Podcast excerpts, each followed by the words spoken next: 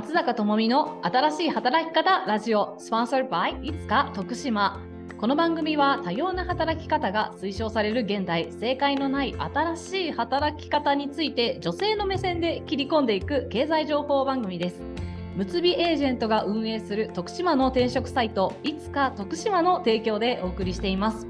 え本日は働く女性インタビューということで、えー、働く現役のですね女性に、えー、話を聞いていきたいなというふうに思っております。では今回のゲストを紹介いたしましょう。今回ゲストお越しいただきました秋葉鈴香さんです。よろしくお願いいたします。お願いします。はい。つっちゃんとは私はあのまあまあ親しくさせていただいておりまして友人なんですけれども、えーえー、ね今はね、ずっともうフルリモートで、今はフリーランスで働いている感じだよね。そうだね。はい。うん。はい。っていうところなので、えー、まあ前回は、えっと、ユキがもう会社員で、えー、っていう、まあ、ポジションだったので、うんうん、まあ、ぜひあのフリーランスの人にも話聞きたいなと思ったのでぜひよろしくお願いいたします。お願いします。はい、では簡単にですねキャリアをですね、まあ、できれば新卒ぐらいから教えてもらえると嬉しいです。はい。えーと、私は新卒から約9年間ですね、うん、なんかゆきちゃんと同じなんだけど、うん、SIA の企業で SE として働いておりました。うん、まあ、最初の方はあのもちろんプログラマーから入ってでだんだんその設計工程の方をやるような感じ。で少しずつ少人数のグループのマネジメントとかもやっていきながらっていう感じ。で9年間ぐらい過ごしてました。で、えー、長男の出産を機にえー、産休育休に入ってで私子供が年子なので、うん、上の子のその、えー、育休が切れる前に、えー、次男の妊娠が分かったのででなんかその保育園にうまくこう入れなかったりとかして延長とかしてたら、うん、えー、次男の産休とかぶったので結局丸3年ぐらい休んでて。休んでた。なるほど。そう。でその間にずっとやっぱり自分自分自分の だって自分のあの次のキャリアを考えてはいてでやっぱりちょっと通勤っていうファクターを外したいなっていうふうに自分の中で思ってて、そこだけやっぱりちょっとあの自分の中で考えたいところだなと思ってて3年間自分のその勤めていた会社の動向を見ていたんだけど、うん、まあ、コロナ前だったのもあってなかなかそういった対応が取れるような体制がないっていう話だったので、うん、まあじゃあちょっとごめんなさいって言って退職して思い切って、うん、えー、個人事業主として、うんうん、フルリモートの仕事を受けられる環境を探したっていう感じですね。なので、まあ、フルリモートの仕事始めてからだいたい4年ぐらい経ったっていう感じになります。はい。すごい。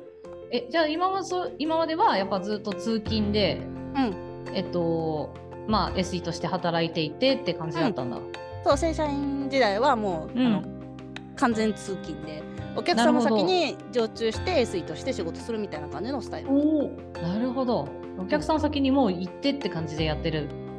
そうそうそうそう、えー、お客さん先にそう常駐の場所をもうあの提供されていて SE たちなるほどなるほど、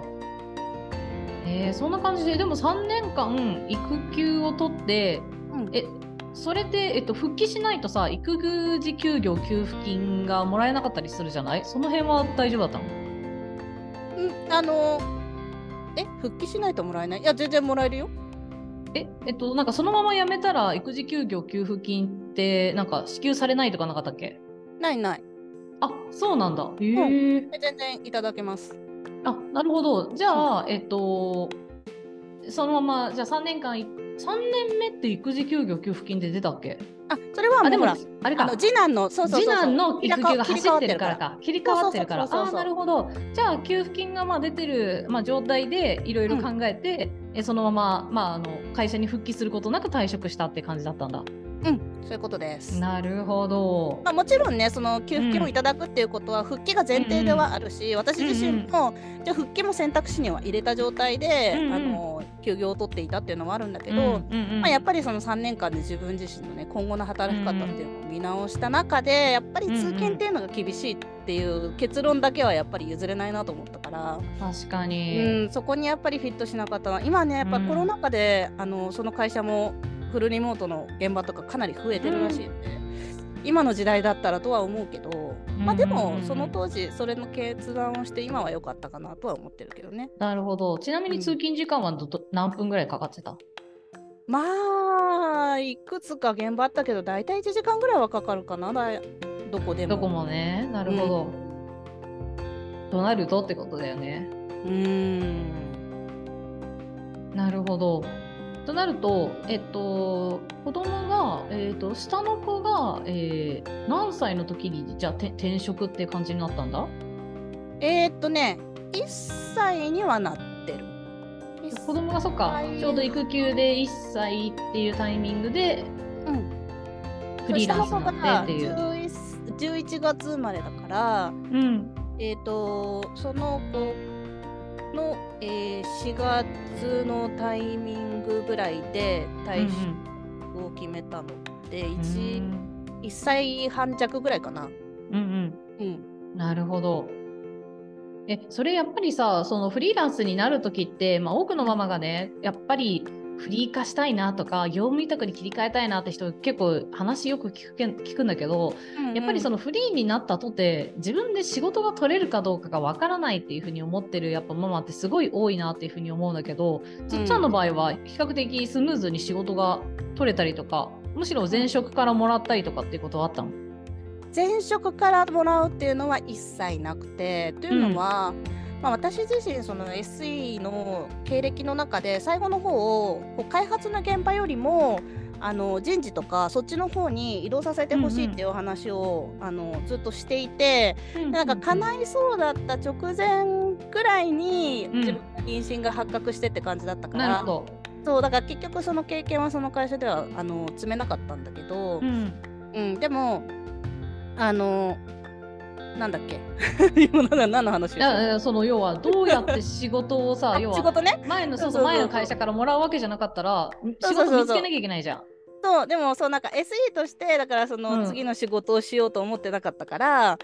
あの一からなんか勉強するつもりで、うん、あの飛び込んだんだけど一応ね、うん、そのなんかあの何にもない状態で飛び込むのは怖いじゃない？だから、うんうん、その3年間で考えてたって話してたと思うんだけどその中で、うん、その業務委託で仕事をもらうってどういう環境があるんだろうと思っていろいろ調べてて、うんうん、でちょっと登録してる団体があって、うんうん、あの介護とか子育てとかで通勤は難しいけれどもあの少しでもそのキャリアを積みたいとかお仕事をしたいっていう人たちの、あのとあとはその中小企業の忙しい社長さんたちとかをマッチングするような、えー、の活動をしている団体を見つけて、はいはい、とりあえずそこに登録をして、うん、で1年間ぐらいそこから流れてくる求人を見てたんだよね、うん、情報を。なるほど。どういう求人が来るんだろうっていうのを見てる中で、はいはい、あなんかこういう感じだったらいけるかもしれないっていう。まあ要は時間給労働にはなるんだけど、うん。うん、でもこういう感じだったら自分でもスタートできるかもしれないっていう感じでイメージがついてたから、うんだからやめられたっていうのもあるかも。ああなるほど。じゃあ時間給換算の、まあ、在宅ワークみたいなものを、うん、じあのやったって感じだったんだ。その求人が流れてきてる求人の中で。そうそう。ああなるほどなるほど。それは雇用形態は、えー、何になるんだ？業務委託業務委託あ業務委託だけど時間給みたいなものが、そうそう。時間給換算みたいな感じか。そうそうそうそう。業務委託だとね厳密には時間給ではないはずなので。うん。なるほど。で業務委託契約で、まあ、時間給換算で、まあ、大体これぐらいのボリュームの仕事でこれぐらいですみたいなタイプのもの。を、うんうん、その団体すごいね。その団体からの求人を見てた中である程度こういうものがあるんだっていうのを把握して、うん、いざってなった時にそこに応募して採用されたって感じ？そう。まあなんかいろいろうんあのやっぱね求人はあるしいろんな会社さんあるし、うん、まあ自分のあの相性とかもあるから、うんだから自分が仕事が欲しいなと思ったタイミングで会う会社さんの求人が出てるかどうかはわからないけど、うん、でもなんとなくそこの流れてくる求人の特徴的に、うん、まあ、自分でも少し頑張ればできそうな感じがするっていうような、なるほんかまあど。私基本的に根拠のない自信で人生あの こき出していくタイプだから なんかいけそうな気がするみたいな うんうん。感じでいやあの行ったっていう感じ。えー最初のその仕事はどういう仕事だったんですか？最初はですね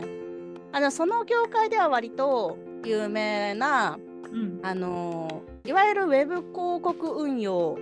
の大手みたいな。うんうんうんうん。ところで PPC 広告って言われる、うん。あのなんだろうそのクリックしてもらうことでうん。あの報酬が入ってくるっていう、うんうんっていうあの広告を作って出稿して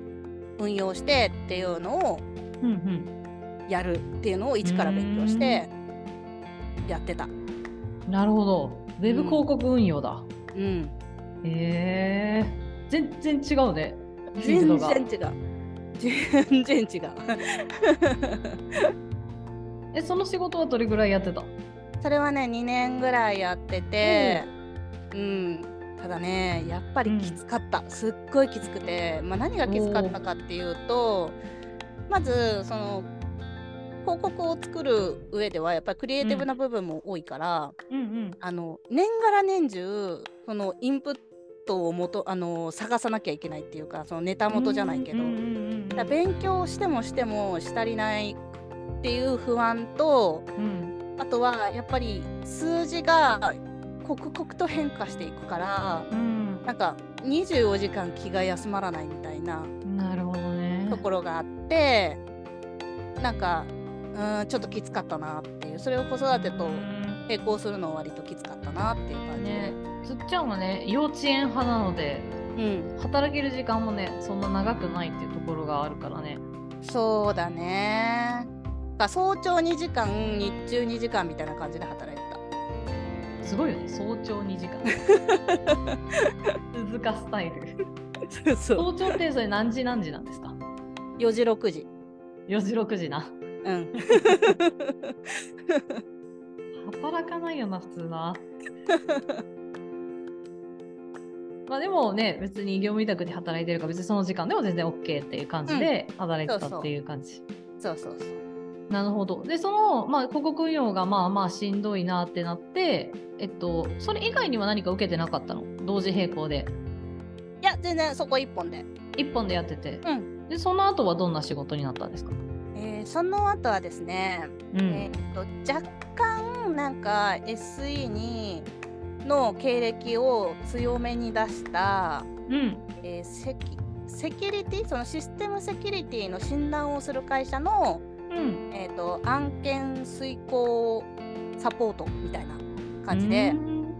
まあ、とにかく営業さんが次々と仕事を取ってきてうん。で、まあ、それを診断する専門のチームがいるんだけど、うん。なんかやっぱりその営業さんは数字が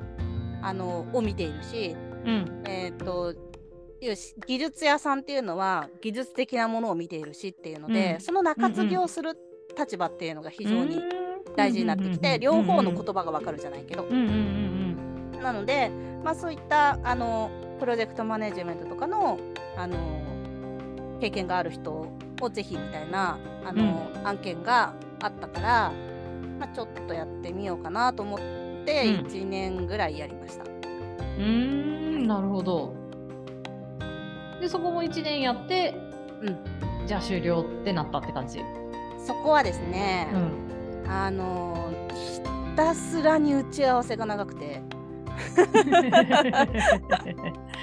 ち合わせ長い拘束時間がちょっとやっぱり、仕事に集中できる時間っていうのが自分の中に限られてる中で結構な時間を打ち合わせに割かれてしまうっていうのが結構ストレスで,、うんうんで結局その打ち合わせしながらみんなこう人の話聞きながら裏で仕事したりとかしてるんだけど、うん。でも話も聞いてなきゃいけないしっていうので、うん。集中力は100%は使えないじゃない？うんうん。そうすると思ったように仕事が進まなくって結局想定外の時間もずっと仕事してたりとかしてう、ん。出たよりも長時間労働になっちゃってなるほど。なっていうのがあって、で私ちょうど去年の4月から1年間、えっ、と父母の会のね役員をやってたんですよ、はいはい。幼稚園の。はい。だからもうそれがあるからもう、うん。あの打ち合わせとかそういったのに合わせてられないっていうのも見えてたから、うもうそれを理由に辞めさせてもらいました。ん、なるほど。うん、え、その仕事も、えっ、と、その団体から流れてる求人を見てやったって感じ？そうそう、まあ、そことなんかパトパートナー契約をしているうん。あの IT 系の求人を取りまとめている会社みたいなのがあって、そこからたまにそういうあの技術者向けのうん求人とかも流れてきてるから、うん。でそれでたまたまちょっとタイミングがあったので、なるほど。やりました。ね、結構そういう業務委託の求人って結構要はそういう SE 畑とかだとたくさん存在してる感じなんだ。SE はね、もっと、うん、あると思うーんなるほど。ね、だから普通のね事務の仕事とかだとやっぱり業務委託ですっていう求人ってまだまだね存在してないのが結構実情なところでう。うんうん、だったりとかするのでですね、そういう求人はねそういうやっぱ SE 畑だとやっぱいっぱいあるって感じなんだななるほど。うん。うんえその後そこを辞めてからあれ？今今の仕事？になる？いやそれはね、あのーうん。きょ去年の年末まで契約していた会社さんで、うん。まあ、そこは、えっ、とね、ウェブマーケティング、ウェブマーケティングっていうのかな、まあ、ウェブ中心にうん。事業を展開する人たちが、うん。例えばその LINE 公式だったりとか、メルマガだったりとかっていういろんな手段を使うと思うんだけど、うんうん。でもそれぞれプラットフォームが違うから管理がバラバラで大変だったりとかするじゃない、うんうんうんまあ、そういうのを集約してこううん一つの画面で、あのいろいろとこう効果的なうん。施策を打てるっていうシステムを作ってでそれをこうサブスクで売ってるっていう会社だったのね。うん。で、まあ、そこの問い合わせ対応とか、うんうん。うん、なんかそういうサポートをしてました。うんなるほど。それが去年末まで？そう。おなるほど。すごい。それしてまたさらに仕事を変えてるわけだ。そうでこのすげえな。ちょっとねそこをあのやめてからは、まあ、うんちょっとね去年の負荷がちょっと高すぎてその父母の会のうん。教職っていうのもまあまあやっぱり大変だったのとうん。なんかもういろいろ重なってちょっと去年の負荷があまりにも高すぎて、ちょっと自分的に自分を過信してた部分があるんだけど、なんかちょっと人生休もうと思ってうん。でそこの契約を12月にあの切切れてからうん。4ヶ月ちょいぐらい休んで、おおそうなんだ。そうでれはいい。5月の中旬ぐらいからうん。あのまた新しい会社さんとうん。お仕事をスタートしたばっかりっていう感じかな。あそうなんだ。えちなみに今の仕事はどんな仕事ですか？今はですねえっ、となんかもう、えー、とそこはマーケティングの会社で、うんうん。ね、結構そのちっちゃめの地元密着だみたいな会社を相手に L ステップ組んであげたりとか、うん。あのいろいろそろそろマーケティングのねあの、うんうん広報のサポートとかっていうのをしている会社なんだけど、あのほぼほぼ全員がそっちな要はあの前線側の人たちで、うんうんうんうん。バックを支える人材がいなくて、うんうんうんあ例えば資料とかがもうどちゃーってなっててもう何、うんどこに何があるかわかんないっていう状はいはいはいはい。態だったりとかあとはなんか本当はノートとか SNS とかで発信もしたいけどそんなところまで手が回ってないとか。うんうんうんうんなんかそういうところをサポートしてほしいっていうふうに言われて、結構ここの会社ではかなり幅広いなんかなん本当に何でも屋さんみたいな何でも屋さんをやっている。をやってるって感じです。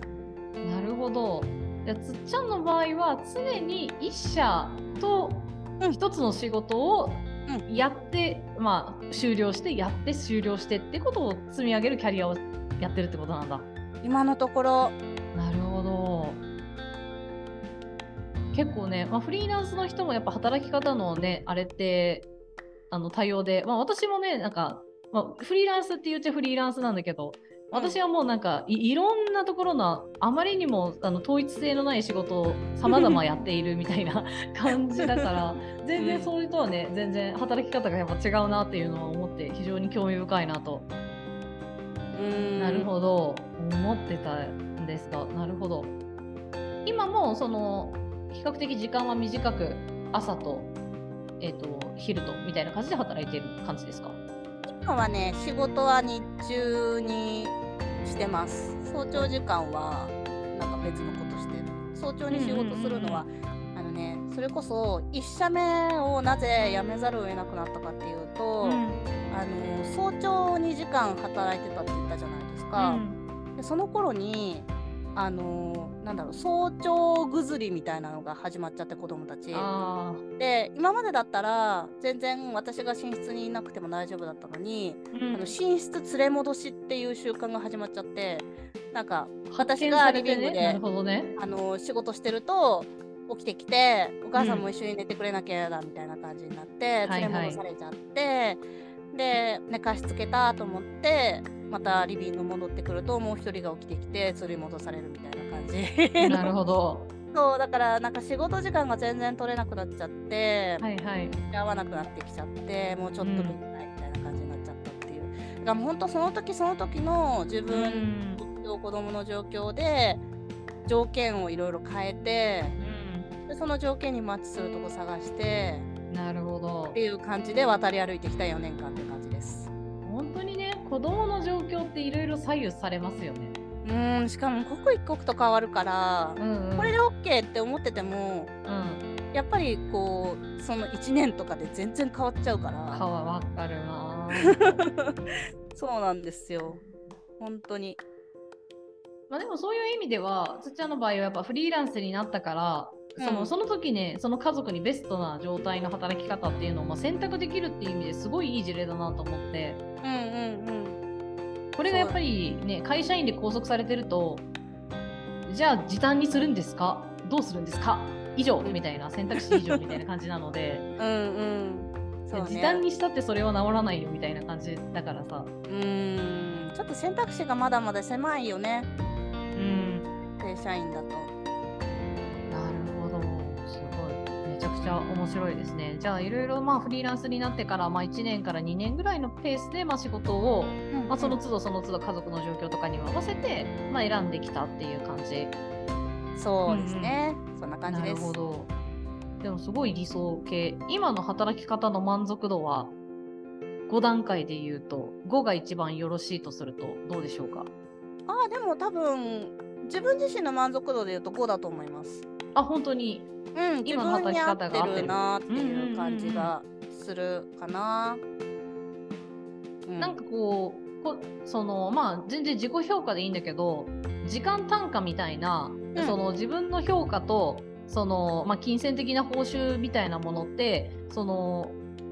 会社員で働いてた時から、うん、なんかかなんかこう上がった下がったみたいな自己評価ってあります？全然下がりました。なるほど。うん、そうなんだ。なんかそうあのー、なんだろうな。まあもちろんあのー、専門的なことをやってたっていうのもあるから、うん、正社員時代は、うんうん、だからそれをそのまんまこのフリーランスの世界に持ってくれば、うん、あのー、それなりのこう待遇はいただけてると思うし、うんうん、でもその選択をしなかったのは、まあ、もちろん自分の中で、あの SE としてそのプログラムに関わるのはもうこれでいいかなっていう一つの区切りがついてたっていうのもあるし、うん、そのこの数年間子どもたちの負荷が高い数年間に関しては、うん、あの報酬額とかよりも働き方と、うん、そのなんていうのかな。あのとにかく家族の状況に合わせていけるっていう。そっちの方を優先して、うん、でとにかく自分のキャリアを少しでもつなげる、うん、っていうことにもう振り切って仕事をしている少年間だから、うんうん。うん、だからあの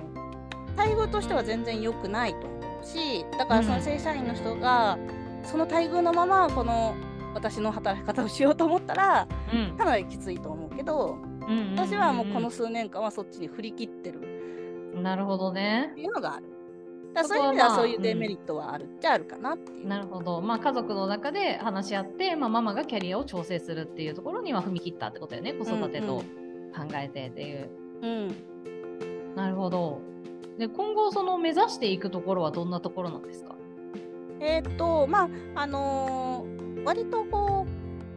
この働き方自体は気に入ってるっちゃ気に入ってるので、なんかベースとしてこうやって人なんかどこかの企業さんにお仕事もらって、うん。いろんな企業さんを見ていくっていうのも面白いなとは思ってるんですけど、うん。私自身のその3つ目のなんかキャリアというか1個目のキャリアはこの正社員としてのキャリアで、2つ目のキャリアはこうやってこう生活とか子どもたちのことを中心に考えてあのとにかくキャリアをつなぐっていうことをうん。第一目的にした今の働き方で,、うんうん。で3つ目のその自分の本当に目指したいというか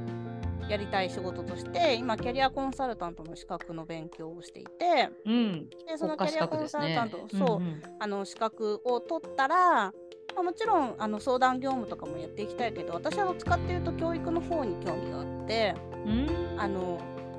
なんだろう女性とうん。子供のキャリア教育っていうのにすごく興味がありまして、うん。なんかキャリアっていうとなんだろうその仕事っていう風に捉える人がすごく多いんだけど、キャリアって生き方のことで、うん。なんかその自分の一番ベストの生き方を模索していくっていうことだと思ってるんですよキャリアって。うんうんうんうん。でその辺がまだまだなんか日本に浸透していない考え方かなと思ってこれをなんか若い頃から少しずつ教育として勉強することができていたら、もう少し未来って取れる選択肢広がるんじゃないかなっていう思いがすごくあるので、ん。なんかそういうところに、あの貢献していきたいなっていうふうには思ってます。ねえすごいキャリアコンサルタントねでもこれからねすごい必要とされるっていうので今政府がめっちゃ後押ししてる資格なので、いろいろ広がりそそうだねう。う。んなんかキャリアコンサルタントって一言に言っても本当にあのやる仕事の幅って広くて、うんうん。なんか医師免許取った後に何かをするかを選択するっていうのみたいな感じのイメージで、なんかキャリアコンサルタント取ったからって言ってなんか例えばじゃあハローワークの窓口で相談業務をするだけかって言ったらそうじゃなくって、うんうん。まあ、もちろん大学のあのキャリアセンターとかもあるけどこうやってセミナーをやったりとか教育に携わったりとかうんうん。いろいろその企業の中のキャリアのあのなんだろう仕組みとかっていうところに、の指導に入ったりとかいろいろあるからその自分自身の専門性を生かしてどういうところに尖らせていくかっていうのは資格を取った後必ず必要な作業だと思ってて、うん私はその教育っていう部分にうんうん主軸を置きたいなと思ってます。素晴らしい。めっちゃいいよね。そのさっきすっちゃんあのすっちゃんが言ってくれたその、うん。やっぱキャリアの考え方でなんかアメリカの方のなんかねめなんか言葉の中であの私のキャリアの中に母親というキャリアを譲れないみたいななんかそういうなんか名言があるんだけど、うん。なんかこう母親として、えー子供子育てになんか関わることも自分のキャリアの中のすごく重要な要素であってそれがその長期的に見たキャリア、ね、を形成していく上で非常に有効であるっていうような、まあ、考え方っていうのが、まあ、すごくこう今風だなと今らしいなと思っててうん。だからこそなんかこうマミートラックに乗るだのうん。なんかキャリアをまあなんかこうまあスローダウンさせるとか諦めるとか,、まあ、なんかそういうことではなくて、やっぱり子育てとえっとっていうのはやっぱりそのキャリア形成の一部でありかつなんかこうすごくそれにとって効果的なものであるうんうん。っていう風ななんかねそういう考えとかもおそらくキャリアコンサルタントの人たちが正しいそのキャリアの考え方みたいなのを広めてくれることによってなんかね、うん。女性のなんかマインドとかも変わってきそうだなと思うのでうん。ねめっちゃ教育重要だと思う。うん、本当にそう思う。かなんか考え方一つが変わるだけで、だいぶその取れる選択肢っていうのも変わってくるし、見えてくる世界っていうのもあの広がっていくと思うのでなんか私がや取ってるような選択肢っていうのも全然こう知らないっていうだけで、うん。あのその選択肢を取ってない人っていうのもたくさんいると思うから、うん。うん、なんかそういうのを少しでもその情報の伝達であったりとか、そもそもの考え方の教育の部分であったりとかね、なんかやっていけたらいいなというふうには思ってます。めっちゃいいですね。しかもさ、今、つっちゃんがさ、その要はいろんな会社を見てること自体が、そのキャリアにめちゃくちゃなんかよく結びつきそいやそうなんですよ。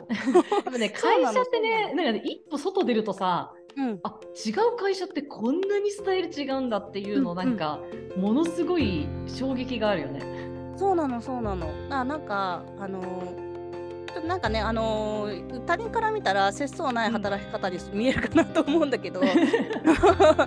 いやいや。今の時期は割と私はなんかいろんなものを見たりとかいろんな人に触れたりとかっていうところを大事にしてる部分もあるから、うん、うん、だからまあ意識的にあの、まあ、自分自身に合わせるっていうのもそうだけど、うん、あの変えることを恐れないというか、うんうん、積極的に変えるっていうことをやってるっていう部分も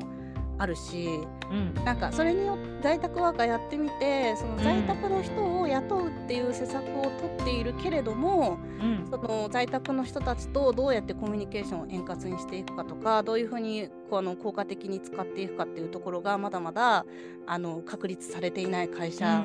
があったりとかっていうのも見えてきたりとかするから、なんかそういうところも自分自身経験者だから、あのキャリアコンサルタントの活動を通じてそういうところにも少しなんか食い込んでいけたら面白いかなとも思ってたりはする。えー、めっちゃいい。結局はね SE をしてたまあつっちゃんがそこからまあね転職して、まあ、いろんなその、まあ、何でも屋さんというかな何でも広告の運用でも事務的なものでも 何でもやるようになってで結局やっぱねその、まあ、キャリア、まあ、人事バタなのかな結局は、